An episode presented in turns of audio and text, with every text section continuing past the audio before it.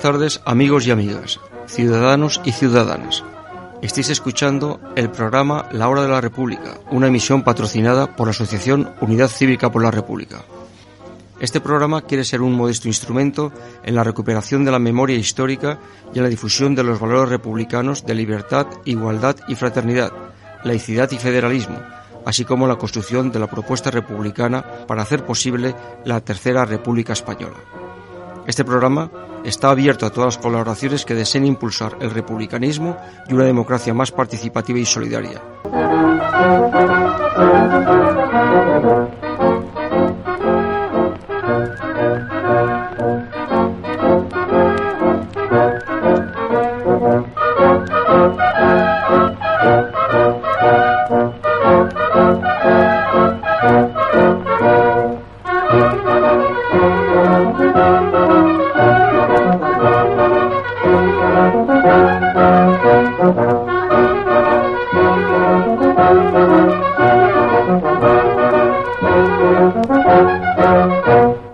En el barrio de Valdebernardo, aquí en Vicálvaro, fue aprobada por, por Esperanza Aguirre cuando era concejala de Cultura con Álvarez del Manzano.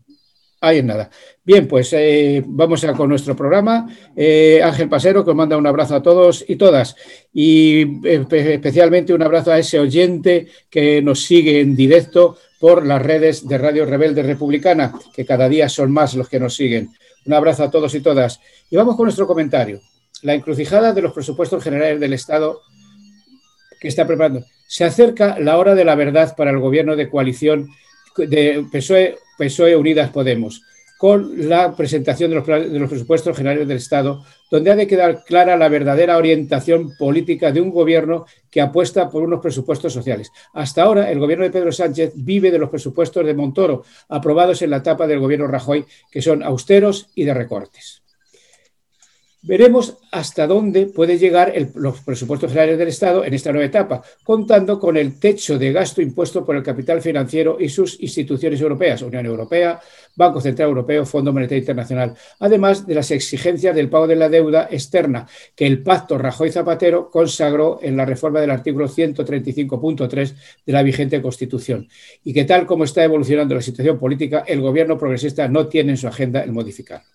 La pandemia del COVID-19 viene a poner en cuarentena, nunca mejor empleado el término, el pacto del gobierno en el que la única posibilidad de aumentar el gasto sería social pasaba por un aumento de algunos impuestos a los más ricos y a las empresas. La pandemia vino a frenar todo este proyecto y en nombre de la lucha contra ella se vuelven más moderados y atrasan la subida de impuestos del mismo modo que atrasan la derogación de la ley Mordaza, que se aplica contra los barrios obreros que se manifiestan contra el discriminatorio confinamiento decretado por el gobierno de la Comunidad de Madrid y la infame presidenta Isabel Díaz Ayuso. Y también pues, están en la agenda la derogación de las leyes laborales de Zapatero y Rajoy, lesivas para los intereses de los trabajadores y trabajadoras. El gobierno PSOE Unidas Podemos tiene, depositadas sus esperanzas en la ayuda europea, con los más, son, que los más optimistas calculan en 40.000 millones en 2021, siendo el déficit de este año de 150.000 millones. Para que esto llegue, desde Bruselas se habla de una nueva reforma de las pensiones en España, donde la caja de la seguridad social ha sido saqueada desde el gobierno de Rajoy y en las pasadas décadas con más de 22.000 millones de euros, que el ministro de turno sitúa en, en ese saqueo como gastos impropios. De ahí la importante eh, importantes sectores del movimiento de pensionistas exijan una auditoría pública sobre el expolio de la caja de la seguridad social. La rebaja de las pensiones que se impone desde la Comisión Europea, dicen, es para fomentar la, constatación, la contratación indefinida. Si, si, no se cumplen esas medidas, las ayudas no se liberarán y los gastos que dimanan de ellas no serán reembolsados y ayudará a inflar más el déficit y la deuda. Pedro Sánchez está haciendo un complicado encaje de bolillo para buscar alianzas para aprobar los presupuestos generales del Estado, que aún no se conocen. Desde los portavoces del capital financiero instan a auspiciar un acuerdo con el PP, que se encuentra al borde, el PP se encuentra al borde de otro, de otro escándalo, como es el caso Kitche no parece que sea un socio adecuado para llegar a un acuerdo con el presidente de gobierno de coalición. Este hipotético acuerdo de Pablo Casado con Pedro Sánchez sería un grave hándicap para la supervivencia del líder del PP. Fracasado este acuerdo con el PP, el gobierno maniobra varias bandas, Esquerra Republicana, por un lado, y, y Ciudadanos por otro, y en medio el socio, el, eh, y en medio el socio del gobierno, Unidas Podemos, que no, que no pensamos que vaya a asistir como figura decorativa a todas estas negociaciones. Desde Esquerra Republicana de Cataluña parece dispuesto a un acuerdo con, mínimas concesiones como la reforma del Código Penal que abra la vía para el indulto o la libertad de los presos políticos catalanes y, de paso, la reforma del artículo 315.3 de la Constitución. En medio de todas estas negociaciones están las necesidades de la población trabajadora que para que, el virus más peligroso son los recortes en la sanidad pública y la creciente privatización. Los recortes y privatizaciones afectan a todos los servicios públicos en paralelo a la precarización del trabajo. No es solo la pandemia, son las décadas de monarquía que ha destruido la base industrial de este país, desmantelando en buena parte las conquistas sociales arrancadas en la lucha contra la dictadura franquista y aún después de la muerte del dictador. Para revertir las consecuencias de los recortes y recuperar los servicios públicos, esquilmados sería preciso un presupuesto masivo de urgencia para la sanidad y la enseñanza pública, para las dependencias y un largo etcétera. Esto exige romper con la lógica del capital y la monarquía borbónica instaurada por Franco y con las exigencias de la Comunidad Europea. El gobierno, que, se llama progresista, debe tomar medidas económicas sociales de, fondo duraderas para la mayoría de los trabajadores de este país que necesita. Como si de un mantra se tratase, terminamos con lo que en toda la ciudadanía hacemos público nuestro compromiso de trabajar por la República de manera unitaria y, estable a favor de la caída del régimen monárquico corrupto y antidemocrático, que solo actúa en beneficio de una oligarquía de privilegios y explotadores. Salud y República.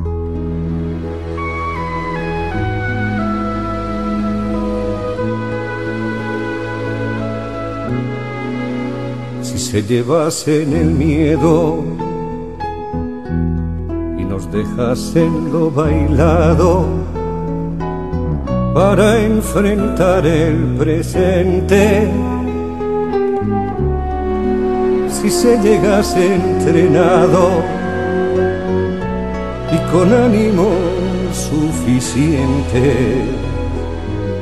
y después de darlo todo en justa correspondencia todo estuviese pagado. Y el carené de jubilado abriese todas las puertas. Quizá llegara viejo sería más llevadero, más confortable, más duradero. Si el ayer no se olvidase tan aprisa, si tuviese más cuidado en donde pisan. Si se viviese entre amigos, que al menos de vez en cuando pasasen una pelota. Si el cansancio y la derrota. Bueno, pues eh, después de esto, cuando son cuando tenemos que son las 19 eh, y 8 minutos, Juanjo, ¿qué tenemos de efemérides? Bueno, pues la verdad que hoy, no sé si es que he estado un poco yo al helado, pero he sacado solamente un par de efemérides, de luego muy significativas. Una de ellas, eh, por el día de ayer, que duda cabe, el 5 de octubre de 1934, la revolución de Asturias, esa revolución que históricamente está muy bien estudiada y que significó ni más ni menos pues un, una, llamada de atención potente, pero triste también por las consecuencias que tuvo de la clase trabajadora frente a las propuestas que había de, la, en la década de, del gobierno reformista con Gil Robles y la CEDA queriendo tomar el poder. Eh, lo que más me preocupa de esta, de esta conmemoración, pues viene un poco al, al, pairo de lo que se has comentado también y que pues ampliaremos, de este revisionismo histórico, cuando todo el mundo desde esta parte de la trinchera eh, conservadora se habla de, que la guerra civil eh, no empezó, no fue un golpe de Estado en el 18 de julio, sino que ya empezó realmente en la, Revolución de Asturias. Es decir, se intenta eh, pasar la bola a una responsabilidad histórica que, repito, está perfectamente estudiada y que, desde luego, no sé si espero que sean los últimos cantos del urogallo de este revisionismo histórico y que con la ley de memoria democrática se pueda poner de nuevo y que más firmemente las cosas en su sitio. Repito por aquí, por tanto, 5 de octubre de 1984, la revolución de Asturias, la revolución de, de la clase trabajadora, por tener un gobierno de izquierdas, por tener un gobierno progresista. Y el 9 de octubre de 1967, hace ahora 53 años, el asesinato, el fusilamiento de una referencia histórica para los derechos humanos, por la lucha de la dignidad de los pueblos, Ernesto Che Guevara. Ernesto Che Guevara eh, tuvo su trayectoria política en Cuba, comprometido con la revolución cubana.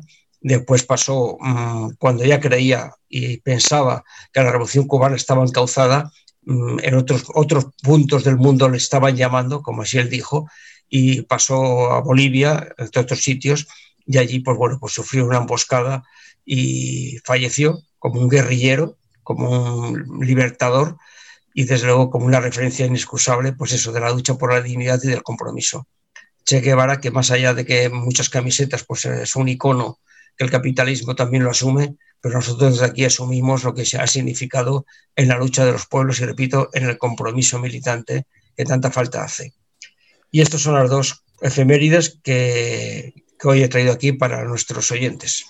Pues muchas gracias, Juanjo. Y cuando son las 19 horas y 11 minutos, bueno, vuelve a, a nuestros micrófonos con su, análisis, político Arancha, que es licenciada en Ciencias Económicas por la Unidad Complutense de Madrid. Buenas tardes, Arancha. No, sé si nos oye. La estoy viendo en imagen, pero no sé si nos oye. Arancha, no sé si nos oyes. No sé qué, no sé qué pasa. Eh, bueno, pues eh, le, falta el micrófono a Arancha. A ver si eso lo podemos decir. Y mientras tanto, también estamos esperando a que se. Ahora, Arancha se, se ha retirado, parece ser. Bueno, vamos a. Seguimos, pues esperando que también se conecte Sol Luque, que es la presidenta de la Asociación de Todos los Niños Robados, son también mis niños, para, para hablar de, diversas cosas con ella. Eh, Juanjo, ¿qué te parece a ti la, la decisión esta del alcalde de retirar las calles y, de, y por ende las, las esculturas que hay de, de estos dos, de estos, de estos dos dirigentes políticos, Largo Caballero e Indalecio Prieto, que como yo decía antes, Indalecio Prieto tiene su bulevar en, en Valdebernardo y fue aprobado por Esperanza Aguirre nada más ni nada menos, sin ninguna discusión. No, bueno, eso lo comentaba antes a cuenta del de, tema este de la Revolución de Asturias. Yo creo que el revisionismo histórico eh, es, un, es un mantra que lleva ya mucho tiempo en determinados sectores del conservadurismo y del fascismo eh, español, y mm, porque claro, reconocer lo que significó la dictadura de Franco, pues eso significa muy duro porque incluso hay responsables ya no solamente institucionales, sino personales, todavía coleando en, la fauna ibérica. Y claro, yo creo que eh, contra, contra la historia que cada día está mucho más documentada y que conforme se van abriendo los archivos todavía mucho más y que está perfectamente equilibrada lo que significó la Segunda República, lo que significó el golpe de Estado, lo que significó la guerra civil, lo que significó la dictadura, pues repito, este es el revisionismo que a veces cuenta con, con, voces mm, pues más o menos autorizadas, pero en todo caso minoritarias, pero tiene pues evidentemente eh, su eco. Y ese eco, pues eh, claro, cuando viene aquí ahora un, un nuevo avance dolorosamente y tristemente conseguido, como es el, al menos este anteproyecto de ley democrática, pues claro, están dando los últimos aldabonazos. Y allí donde tienen eh, parcelas de poder, como es en el Ayuntamiento de Madrid, pues hacen esas tropelías antihistóricas, como, como el otro día pues decía claramente en la entrevista que le hacían Ángel Viñas, un gran estudioso y documentalista de la guerra civil en todos sus aspectos, que decía, son unos ignorantes son unos ignorantes la gente en la, proposición que hay en el Ayuntamiento de Madrid para este tema. Pero bueno, la proposición que hay en el Ayuntamiento de Madrid de retirar las estatuas de Largo Caballero que están en los ministerios y las calles de Largo Caballero, que está ahí eh, al lado del cementerio del Este, y de Indalecio Prieto, que está en, en Valdebernardo, pues bueno, eso ha una propuesta, tiene que pasar al Pleno y sobre todo tiene que pasar por los equipos jurídicos del ayuntamiento. Y aún así todo tendrá que pasar también, digamos que por encima del cadáver, vaya, el símil de, en fin, de que la, legalidad y la historia también cuenta y esperemos que eso se haga valer. Y si no, pues bueno, pues será la lucha de clases que siempre existe, lo mismo que cuando Almeida ha intentado, ha intentado, no, intenté y conseguido zumbar el tema del, del monumento a las víctimas de la represión franquista en el cementerio del Este, que bueno, esas mayorías pues es lo que está haciendo. Con lo cual, pues bueno, pues eh, y bueno, ya, veremos cómo queda la ley de memoria democrática, porque repito, las fuerzas que son reaccionarias y reaccionarias en lo político y revisionistas en lo histórico están dando sus últimas batallas porque sabe que, en fin, que, que, el tiempo está pasando y que la historia está haciendo su papel en la documentación y todo lo demás. Sí, es, una, e, es triste las decisiones que se están tomando en los últimos años en el Ayuntamiento de Madrid, en la, el memorial este que se quería poner ahí en el cementerio, en el cementerio de Almudena, en el cementerio del Este, donde se fusiló a tantos, a miles de, a miles de, hombres y mujeres por defender la, democracia. Eh, son pequeñas venganzas, no sé por qué, pero bueno, ahí, ahí, ahí están. Y luego, y luego con, un, con un partido político eminentemente ultraderechista con un revisionismo total y absoluto, pues está, eh, está ahí. Hemos perdido la conexión con Arancha y estamos esperando que, se nos, a que entre en, nuestro programa también Sol, Luque. Mientras tanto, bueno, pues eh, casi nada la que está cayendo en Madrid con la presidenta que tenemos y lo de Donald Trump que Donald Trump ha estado supuestamente enfermo y a mi juicio no deja de ser una estrategia electoral, visto lo visto y cómo, y cómo le van las cosas. Pero bueno, que este señor llegue en un helicóptero a un hospital y se vaya de ese hospital en un helicóptero al que no tienen acceso millones de estadounidenses, pues es, es como, como muy, como muy grave. Es un señor, un señor bastante irresponsable y desde luego patético. Otro, ese es otro, otro tipo de revisionismo. Es decir, la negación, la negación de realidad con intereses claramente de todo tipo. Es decir, eso sí, todo tipo menos económicos, porque desde luego el, Trump no se pondrá la mascarilla y así ha caído, pero desde luego funcionando la, industria de las vacunas, eso de luego sí que lo potencia. Es decir, son, son, historias, yo creo que lo de Trump, mm, de verdad, Ángel, mm, es que yo, es tan es, una estracanada este presidente de Estados Unidos. Lo son todos los Estados Unidos, por lo que significan del imperio y de, los derechos humanos en todo el mundo. Pero es que este ya raya entre, entre la vergüenza ajena. Ya no solamente la desvergüenza, sino hasta la vergüenza ajena. Así es, así es. Y bueno, pues eh, aquí su, su acólita de la, de la Comunidad de Madrid, pues le sigue, le sigue los pasos. Eso está, ahí, está. Ahora resulta que en Madrid tenemos menos casos que hace, que hace una semana. Pues parece ser, según las, según las informaciones, pues que esta semana solo se han reconocido 700 casos en vez de los miles que se reconocían hace una semana. Es decir, una falseando los, los, datos, ¿con qué criterios? ¿Qué, qué, apuesta política es esa que se juega con la seguridad de los, con la seguridad sanitaria de los ciudadanos y las ciudadanas y que luego después lo triste es que les votan, ¿eh? No, pero tú fíjate que en el tema este, yo creo que yo estoy viendo una, una deriva eh, muy inteligente, bueno, inteligente, vamos, entiéndeme, por parte de, Ayuso. Eh, es decir, cuando tú tienes unos datos constatados y que son comunes por ambas partes, pues evidentemente después está el criterio de cómo los interpretas. Pero como en esa interpretación, pues evidentemente es un tema de opinión, pues hay pues, distintas opiniones. Pero como Ayuso pierde, porque pierde, porque las medidas son claramente insuficientes y aparte incoherentes, dan un paso atrás y para armarse de, argumentos dicen que no, es que los datos no son esos, que los datos son diferentes. Y como los datos son diferentes, ya realmente tengo suficientemente argumentos para decir que las soluciones tienen que ser diferentes. Y por lo tanto ya te cuestiono las soluciones, ya no tanto porque sean incoherentes o insuficientes, sino porque tienen una base de partida que no estamos de acuerdo. Es decir, se llevan al terreno del origen del tema. Claro, yo en eso también le doy una, una, pequeña colleja al gobierno, porque el gobierno tenía que coger y, decir, no, es que estos son los datos, y los datos son los datos. Sí, los datos no son manipulables. Y si resulta que por parte de la Comunidad de Madrid o de otras comunidades nos remiten a tiempo al Ministerio de Sanidad los datos, que eso se denuncie. Pero hay que partir de una base. Estos son los datos y a partir de ahí las opiniones serán libres y después la decisión será la que tenga que ser. Pero claro, repito, el, Ayuso está llevando una táctica muy, bueno, muy macabra, que es cuestionar los datos. Claro, y a partir de cuestionar los datos, se cuestiona ya todo y por lo tanto sigue la, la. Sí, eh, los colegios, bueno, pues ahí se está bandeando con los colegios de, enseñanza pública, se están bandeando como buenamente pueden, como buena, como, como, no como buenamente pueden, sino con la gran voluntad de la dirección y el profesorado de, estos centros que están sufriendo todas las deficiencias, todas las deficiencias que, está, que, están ocurriendo y que están tratando de, salvar como, como, pueden. Esto es lo que estamos hablando, pues bueno, pues es una, una eh, toda una cadena de despropósitos, de banderas, de banderas como se, como se, como se, se hizo el, otro día en, tu tierra, Juanjo, en una playa de allí 50.000 banderas, igual que las 50.000 que hubo aquí, como ya lo decíamos la semana pasada, como si todos los muertos fueran españoles, todos los muertos fueran, eh, fueran patriotas de hoja de lata, como son ellos, y, y, y, aquí se, aprueba, se, se hace en acopio de todo, como en los años terribles de, la,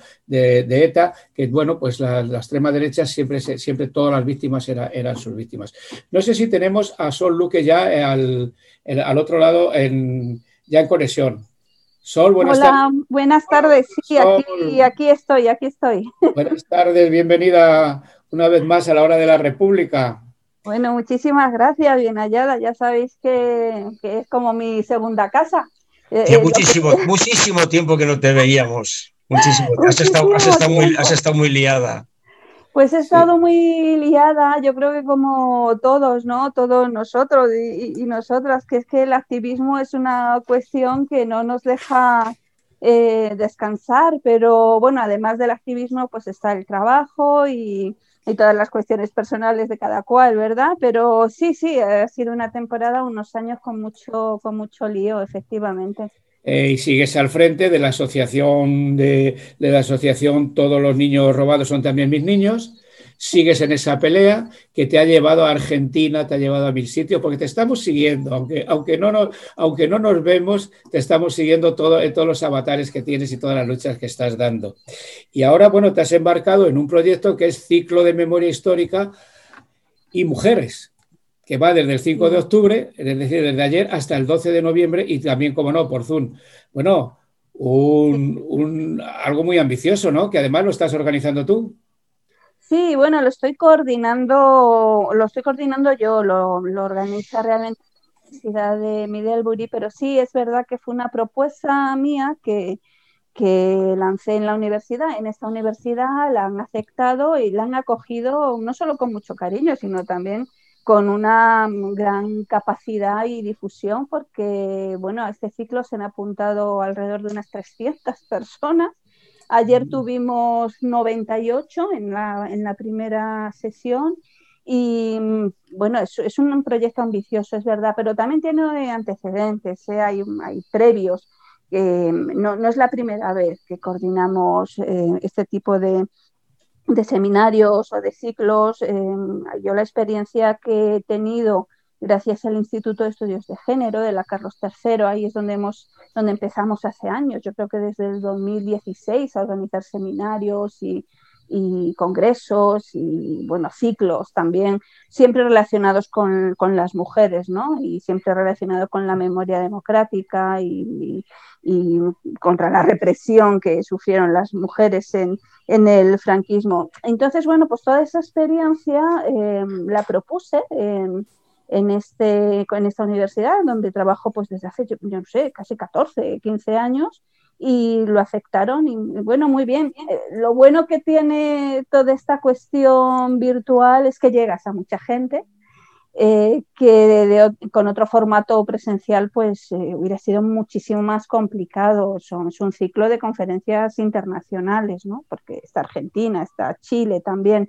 implicada en las sedes de, la Universidad de Middlebury allí. Em, y bueno, ha sido yo creo que una oportunidad feliz de, poder llevar todo este tema a estudiantes extranjeros y a, activistas, profesores y, a un montón de gente con perfiles diferentes, pero siempre interesados en el tema de mujeres y memoria.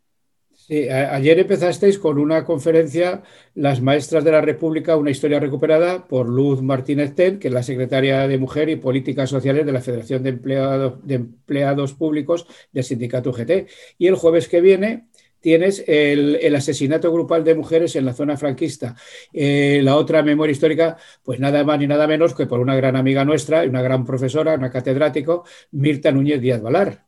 Bueno, es que lo de Mirta es impresionante porque se, es que acepta todo lo que le pido. Es, realmente una gran amiga y una gran activista, además de ser una profesional, ¿no? Y vamos, una profesora estupenda. Es el 15 de octubre, no es este jueves eh, próximo. Ah, jueves, sí, 15 de octubre, sí, sí, sí. Sí, sí. Sí, sí, sí, yo siempre cuento con ella para todas estas cuestiones y siempre que la llamo digo, bueno, en esta ocasión me va a decir que no. Oye, pues nada, siempre me dice que sí. con lo cual yo estoy, encantadísima. Sí. Eh, Juanjo, al hilo de esto, ¿quieres preguntar algo? Sí, quería preguntarle, bueno, al hilo de esto, pero pero no por el tema del seminario, de este ciclo que estáis organizando, sino variando un poquito el tema. Si mm, Sol, en el tema de la ley de memoria democrática, el tema que más directamente eh, estás implicada en niños robados, ¿cómo, ¿cómo está reflejado? ¿Qué carencias tiene? ¿Qué visos tiene de, adelantar? ¿Qué vertientes? esas dos vertientes carencias o, o, o, cosas positivas y sobre todo los visos de que eso tenga una materialización, lo que se ponga ahí. Bueno, si nos centramos, podríamos hablar en general ¿no? del anteproyecto de ley, pero mm, vamos a centrarnos en el, tema que, yo más trabajo, que es el tema de la apropiación de niños, del robo de niños y niñas.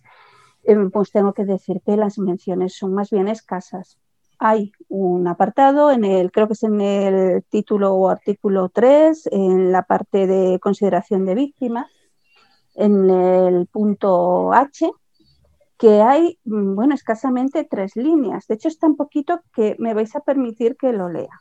Dice, las niñas, ¿cómo se, mm, o sea, se consideran víctimas entre otras las niñas y niños sustraídos y adoptados sin la autorización de sus progenitores como consecuencia de la guerra civil y de la dictadura, así como sus progenitores, progenitoras, hermanos y hermanas. Claro, es un texto que podríamos decir, bueno, qué bien se recoge, qué amplio, es que es tan, tan ambiguo que realmente no se sabe muy bien qué es lo que recoge. ¿Qué recoge únicamente los hijos e hijas de las mujeres republicanas al ser eh, realmente las víctimas em, políticas de la dictadura y de la guerra.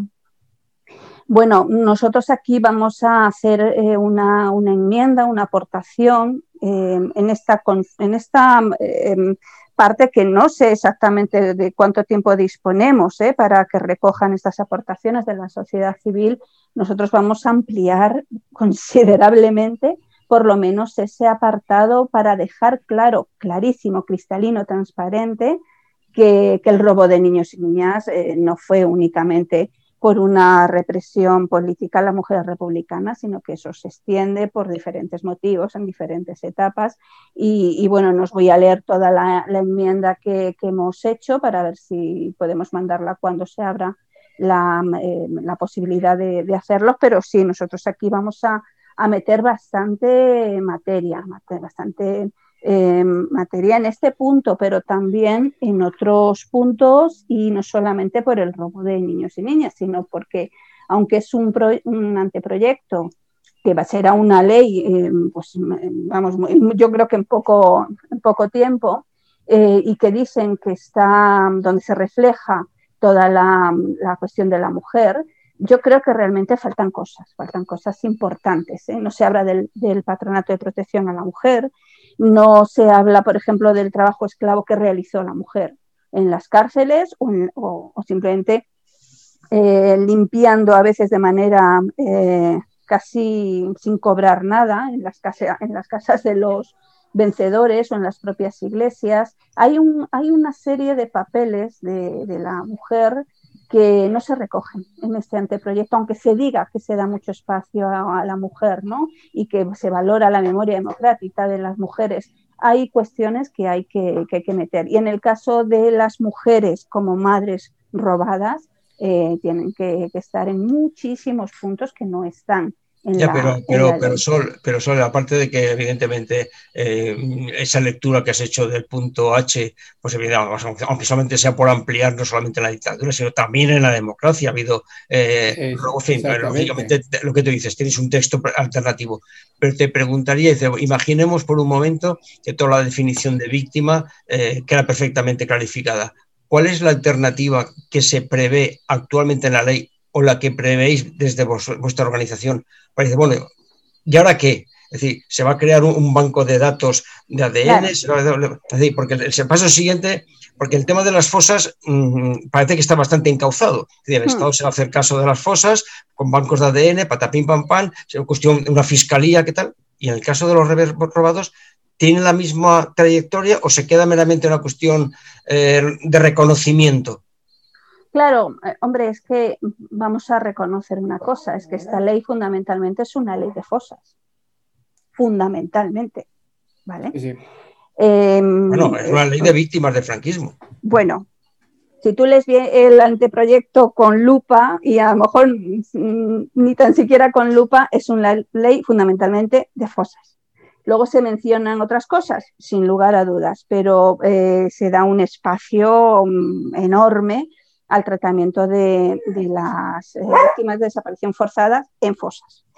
Y que no digo yo que esté mal, o sea, es una simple, simplemente una exposición de lo que para mí eh, es la realidad. Eh, perdonad que a lo mejor estás, está, estáis escuchando a mi perrita, pero es que esto eh, no hay eh, otra posibilidad, la tenemos aquí en... Eso es el, trabajo, el, trabajo telemático en la casa y también tiene derecho a, opinar. A opinar, sí, bueno, pues fijaos. Bueno, por responder a lo que decía Juanjo, nosotros tenemos una proposición de ley, de ley de bebés robados en el Estado español y que se está tramitando ahora mismo en el Congreso de los Diputados. En esa ley sí que se, sí que se eh, menciona eh, todo esto que estás eh, contando, el, censo, el banco de ADN, una fiscalía especializada o la creación de una comisión estatal por el derecho a la identidad. Hay una unidad judicial de policía también eh, especializada en el tema. Eh, bueno, en, ese, en esa proposición de ley, que aunque se llame de bebés robados, realmente es una ley sobre desaparición forzada de menores, eh, ya tenemos todo lo que queremos conseguir y se está tramitando, como digo, y, se aprobó por mayoría, excepto por el voto de Vox, pues se aprobó con el voto afirmativo de todos los grupos políticos su toma en consideración, el, creo recordar que el 23 de junio. Em, por tanto, nuestra alternativa o nuestra, eh, la otra alternativa al texto que aparece en el anteproyecto es esta. Ahora bien, el hecho de tener una proposición de ley de bebés robados eh, ya en tramitación eh, no significa que descartemos, ni mucho menos, em, que nadie se, se, lleve a engaño que em, el robo de bebés fue un crimen del franquismo, ¿vale? con sus consecuencias en la democracia. Por tanto, tiene que estar mencionado en el anteproyecto de ley de memoria democrática, sin duda alguna, pero no solo mencionado, es que debe haber en algún momento una conexión, una vinculación con todo lo que está dentro de la proposición de ley de bebés robados que se está tramitando. No pueden ser dos cosas eh, separadas, no pueden ser dos cosas distintas, que por un lado se esté tramitando la proposición de ley de bebés robados y por otro lado que haya un anteproyecto de ley donde se menciona el robo de niñas y, niños. Em, a eso me refiero con que en el anteproyecto tenemos que hacer una enmienda a ese apartado H del tercer capítulo, primero para ampliar, ampliar no solamente dictadura, hay que ampliar a la democracia, pero además em, la temática en sí también, pero además hacer una vinculación con todo lo que se está tramitando en la proposición de ley. Esas son dos cosas clave que tenemos que hacer dentro del anteproyecto. Sí, eh, Sol, eh, la, ley de, de bebés robados, ¿qué abarca? ¿El franquismo y la democracia? Porque actualmente hay casos Mm, bueno, la, proposición de ley de, bebés robados eh, tiene una fecha de inicio, ¿eh? que es el 17 de, julio del 36. No tiene una fecha de cierre. Precisamente porque aunque hay dos hitos legislativos, uno es la, ley de adopción del 87 y otra es la anulación de, no es anulación, la figura jurídica ahora mismo no, recuerdo exactamente, pero que se, eh, bueno, vamos a decir se anula, pero no es la figura jurídica, deja de tener efecto. se, eh, deroga.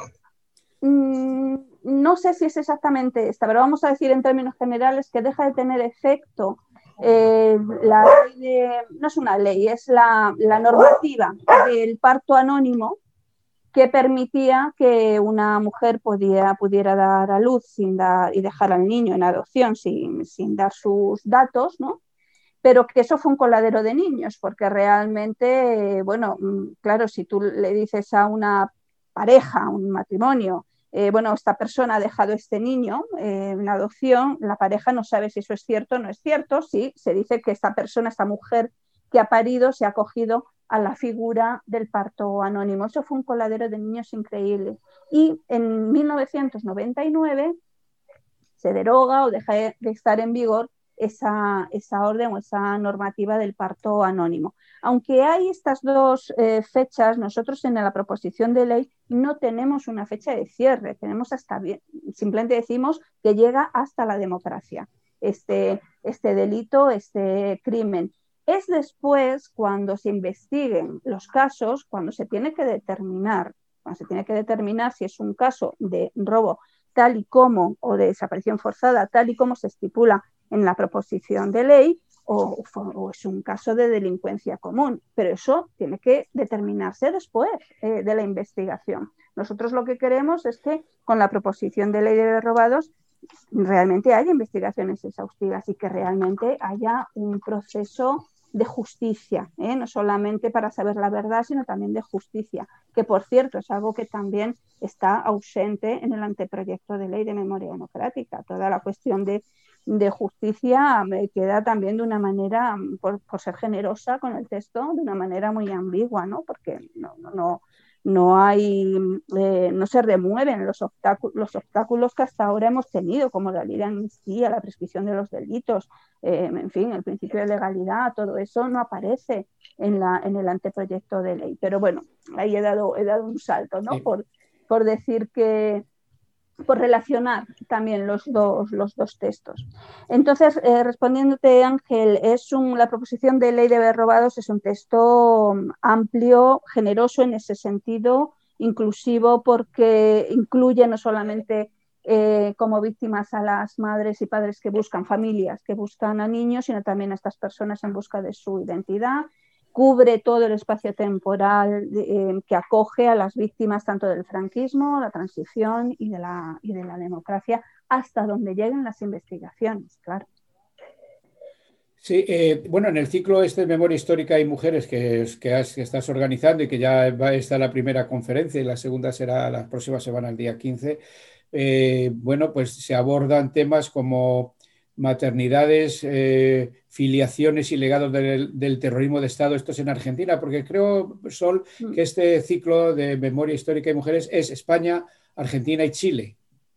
Sí, sí, por eso os comentaba que son conferencias internacionales, es un ciclo de conferencias eh, en, en ámbito internacional y que recoge pues las eh, intervenciones de profesores y profesoras de diferentes universidades, pero en concreto de la universidad que organiza, que es Middlebury, pues en las sedes de España, las sedes de Argentina y las sedes de Chile. Y esta eh, charla, esta conferencia que acabas de mencionar, la va a impartir la directora de la Universidad de Middlebury en Buenos Aires. Después, inmediatamente, seguiría la, mía eh, como profesora de Middlebury España, que sería el, esta que has mencionado, Ángel, em, es el jueves 22 de octubre. Efectivamente. Lo da la profesora Liria Evangelista, sí, después de la de Mirta. La mía va inmediatamente después, el jueves 29 de octubre, estoy mirando ¿eh? para no equivocarme. Después está el director de, de Middlebury en Chile, em, que es Juan Pastene, con, eh, en este caso, fijaos, va a hablar de una figura, yo creo que muy interesante, que es Nelly Richard, que, bueno, pues es, un, es una figura yo creo bastante importante dentro de la crítica cultural en Chile, o sea que también se va a ver desde el punto de vista del arte, de la cultura, de esta crítica em, dentro de, toda esta esfera también cultural imprescindible ¿no? a la hora de hablar de memoria histórica y de mujer. Y vamos, y esta, esta sería el 5 de noviembre, el jueves 5 de noviembre. Y finaliza el ciclo el 12 de noviembre con eh, Aranzazu Borrachero, a la que tú conoces, Ángel. Sí, una gran amiga que está, en Nueva York. Sí, sí, bueno, ahora está aquí, está en Madrid, porque bueno, lo del teletrabajo permite que esté aquí, aunque dé clases en, su universidad. Y, y, es, aquí va a dar una charla sobre sus proyectos de maternidades robadas y de mujer y memoria junto con Alejandro Peña, que es uno de sus técnicos, ¿no? que, que ideó todo este software maravilloso eh, de archivos mm, donde se recoge todo el patrimonio oral ¿no? de estas mujeres. Alicia, Alicia, Borrachero, que hizo un, trabajo extraordinario en la, Universidad de Nueva York, que logró que se lo subvencionara la Universidad de Nueva York. ¿eh? Sí, bueno, es Arancha borrachero, porque Alicia es su prima, es la actriz. Sí, sí, Alicia es su prima, también la conocemos. Es, es Arancha, Arancha, borrachero, sí, sí. Sí, sí, Arancha, efectivamente, los proyectos que son los que, los que va a presentar en esta conferencia, el de Mujer y Memoria, sí, claro, la Universidad de Nueva York, la que le eh, dio la subvención para, para poder realizarlo como investigadora de la Universidad de Nueva York. Sí.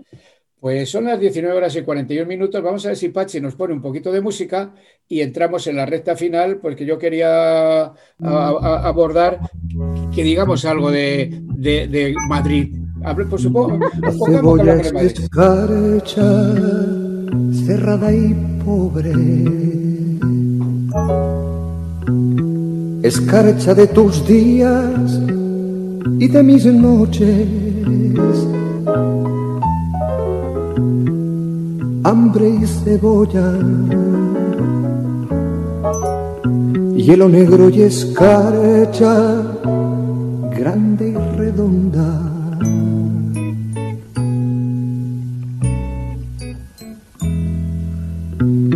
En la cuna del hambre mi niño estaba con sangre de cebolla se amamantaba.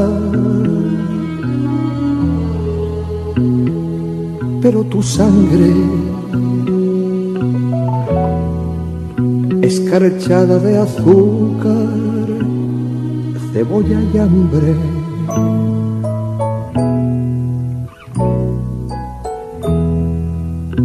Una mujer morena, resuelta en luna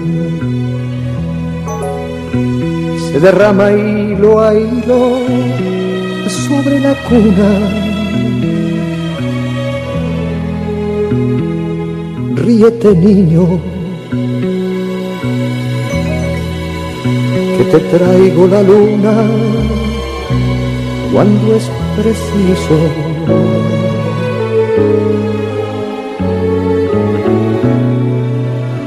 Tu risa me hace libre me pone alas. Soledades Interesante la música que nos pone Pachi. Muchas gracias, Pachi. Pero nos gustaría escucharlo entero, pero tampoco nos da más de sí el, tiempo. Y bueno, pues Juanjo Sol, eh, pongamos que hablamos de Madrid. Pues vamos a dedicarle a eso tres o cuatro minutillos. Tampoco, tampoco más porque ya tenemos bastante, ¿no? Sol. Bueno, pongamos, eh, imagino que, te refieres fundamentalmente a la situación que estamos viviendo con, la pandemia, ¿no? Efectivamente, y, los dirigentes que tenemos. Y los dirigentes o la ausencia de, dirigentes competentes. Bueno, pues em, mira, yo creo, y, fíjate que hablo desde una posición privilegiada, soy consciente de ello, porque yo puedo teletrabajar. ¿eh? Y claro, lo que voy a decir pues tiene que ver con esto. Yo creo que las medidas, eh, todo tipo de medidas que se han estado tomando en, Madrid eh, no son para nada efectivas.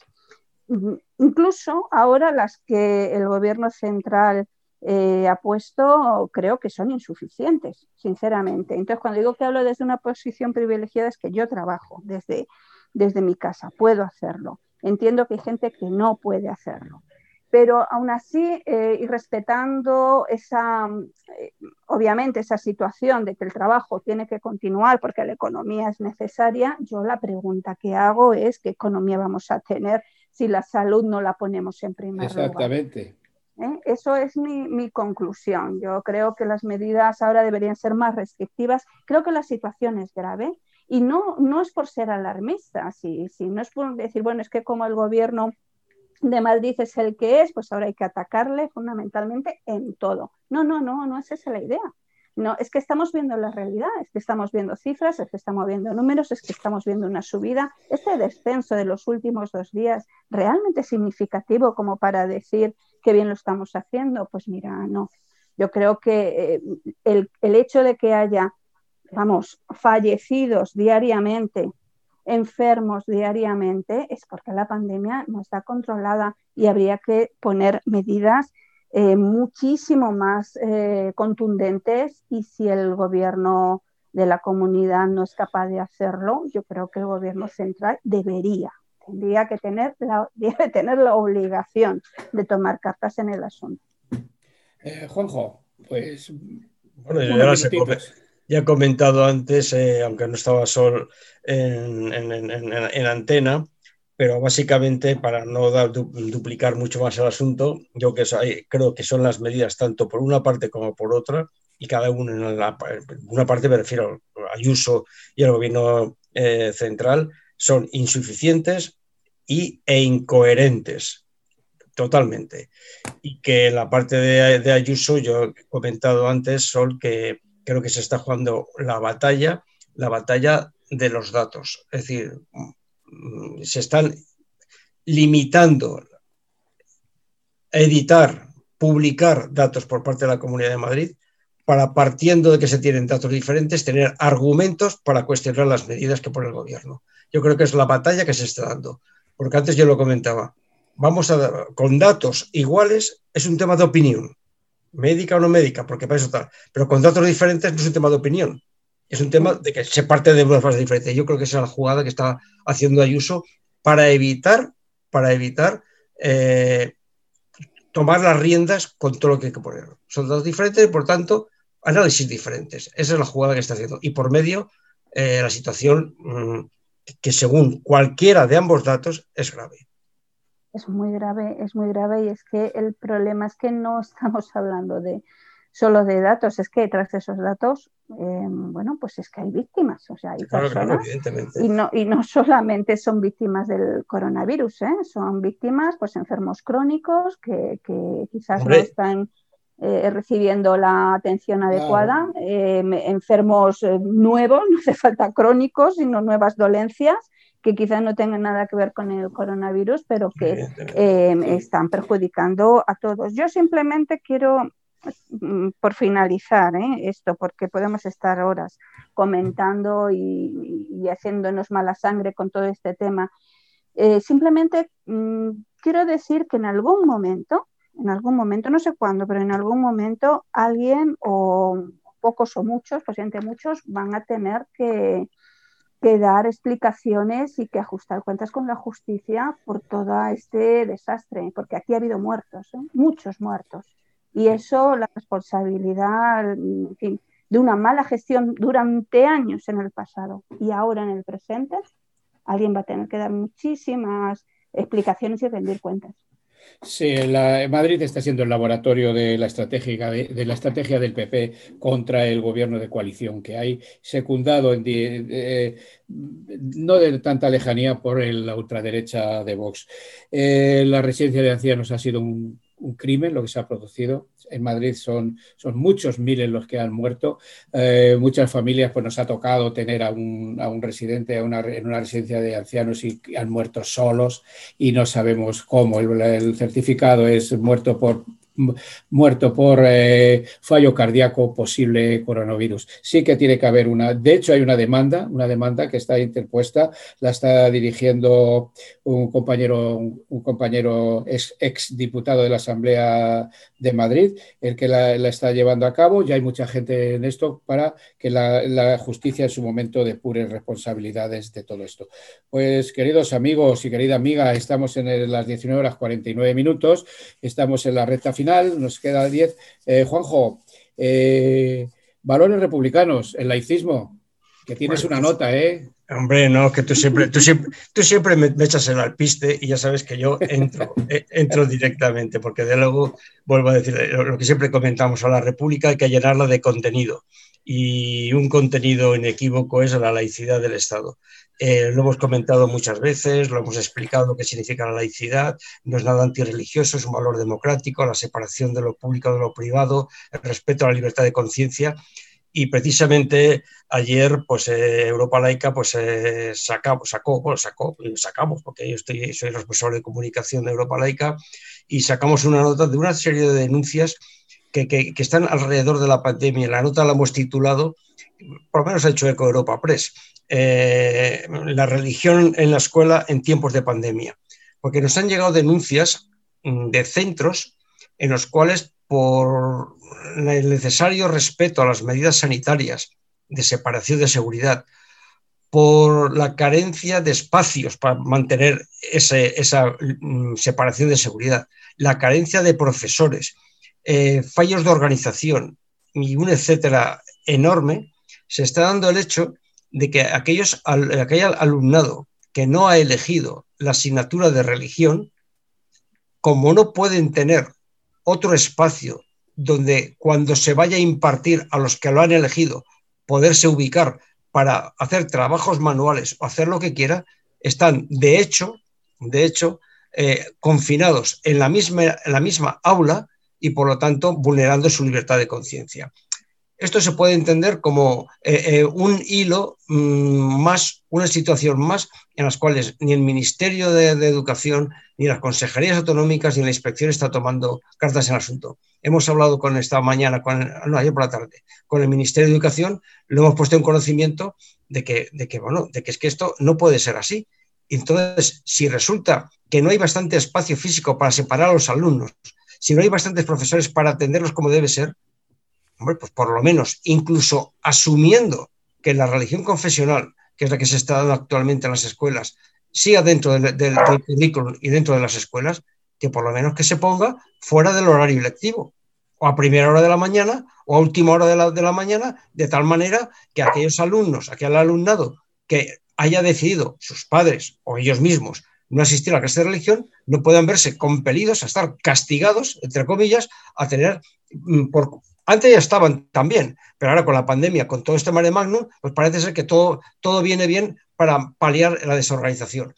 Eh, comprendo que es un tema, digamos que menor dentro de la problemática de lo que es la laicidad y el adoctrinamiento a la escuela y los derechos del menor, pero es que cada día eh, nos surgen, Ángel, surgen situaciones en Europa laica que nos denuncian, nos dicen patapim pam pam, y esto es una batalla que haber sido una vez, pues este gobierno de coalición que no tiene, no tiene voluntad política de atacar ese tema, pues, eh, pues desde la sociedad civil lo empujamos. De hecho, con la ministra Cela, que tuvimos una videoconferencia anteayer, pues bueno, eh, es que le propusimos, mira, es que no se trata, ministra, de la derogación de los acuerdos con la Santa Sede, que es lo que sería la clave para avanzar hacia un Estado laico, sino que incluso dentro de mantener los acuerdos, que ya es tragadera, por favor, que se haga del horario lectivo. Y, no, no, es que no, va por ahí el tema, sino que va por el tema de la multiconfesionalidad. Ahora se va a meter la religión islámica dentro de la escuela, en, en la Generalitat, porque es de todos los colores, ha aprobado ya un plan para dar religión islámica, en fin, dentro del horario escolar, con un currículo, en fin, en fin. Esto es un multiconfesionalismo contrario a lo que, repito, ya no solo a la confesionalidad del Estado, que eso es constitucional, sino lo que es la libertad de conciencia de las personas. Efectivamente. al, gobierno, al gobierno de coalición le falta una cosa. Lo hablábamos con Sánchez Mato a través de Radio Rebelde Republicana hace unos días. Al gobierno de, coalición le falta creerse que está mandando. Creer que puede poner una ley de memoria histórica coherente de acuerdo con los tiempos y las necesidades. Acabar con la lacra de los niños robados y, y terminar con la religión en la escuela. Pero eso lo mismo que como lo comentábamos en, el, en nuestro editorial sobre los presupuestos generales del Estado, veremos. Veremos qué queda todo esto y una vez que todo esto, que todo esto, el concordato de la Santa Sede siga en vigor, incluso se refuerce, a ver que el gobierno, la parte Unidas Podemos, ¿qué hacen en un gobierno que, que, está, que no está llegando, a, que no está cumpliendo todo lo que se dijo en, la, en, la, en, en el proceso de investidura? Vamos a ver dónde queda. Son las 19 horas 54 minutos. Juanjo, vamos con el rincón poético, con ese poema que nos manda nuestro querido compañero y amigo Daniel Fernández Abella, que va relacionado con lo que comentabas en, la agenda, con la, Revolución de Octubre de 1934. Pues como siempre digo, tengo el honor de leer el poema que nos manda Daniel, poema muy épico y que voy a intentar eh, pronunciarlo, declamarlo con todo mi mejor cariño a ver qué tal. El poema lo ha titulado Revolución Asturiana, siempre en el recuerdo. Asturias es un recuerdo entre gris y marrón, ruinas hoy de lo que fue en el pasado. Ya no se oyen los gritos de la revolución por culpa del bando vencedor. Cautivo y desarmado fue el ejército rojo por el fascismo y sus aliados. De la memoria solamente quedan despojos de los herederos del dictador. El traidor Franco os tuvo por primeros en sus campos de concentración. Camaradas y compañeros mineros, siempre fieles a la República y la Revolución, y en mi recuerdo, siempre prisioneros. La amnesia se va expandiendo entre el bando vencido y nuestra memoria va lentamente muriendo, perdiéndose en el olvido. Ahí es donde tengo más muertos que vivos. Ahí es donde quiero reunirme con los míos. Mientras la lluvia bañe mi cuenca minera, donde se cristalizó la lucha obrera. Ni olvido ni perdón para aquellos que vencieron, y un recuerdo para aquellos que con sus vidas defendieron un mundo más justo y más humano para sus descendientes, un mundo por el que luchamos todavía en el presente. Muchas gracias, Juanjo. Eh, muchas gracias y gracias también a Daniel Fernández Abella que nos ha mandado este, este poema épico y tan sentido. Y bueno, pues son las 19 horas 56 minutos, estamos en nuestros cuatro últimos minutos y vamos con nuestro epílogo. Bueno, pues seguimos a vueltas con el COVID-19. Madrid cerrada al igual que otras muchas ciudades y capitales de toda la geografía española. Ahora resulta que los casos en la Comunidad de Madrid de una semana para otra han bajado drásticamente. Claro que la solución es jugar con la salud de los madrileños y madrileñas, falsear los datos y poner ante el ministro de Salud del Gobierno Central que sus resultados son mucho mejores sin hacer nada desde el Gobierno de la Comunidad de Madrid.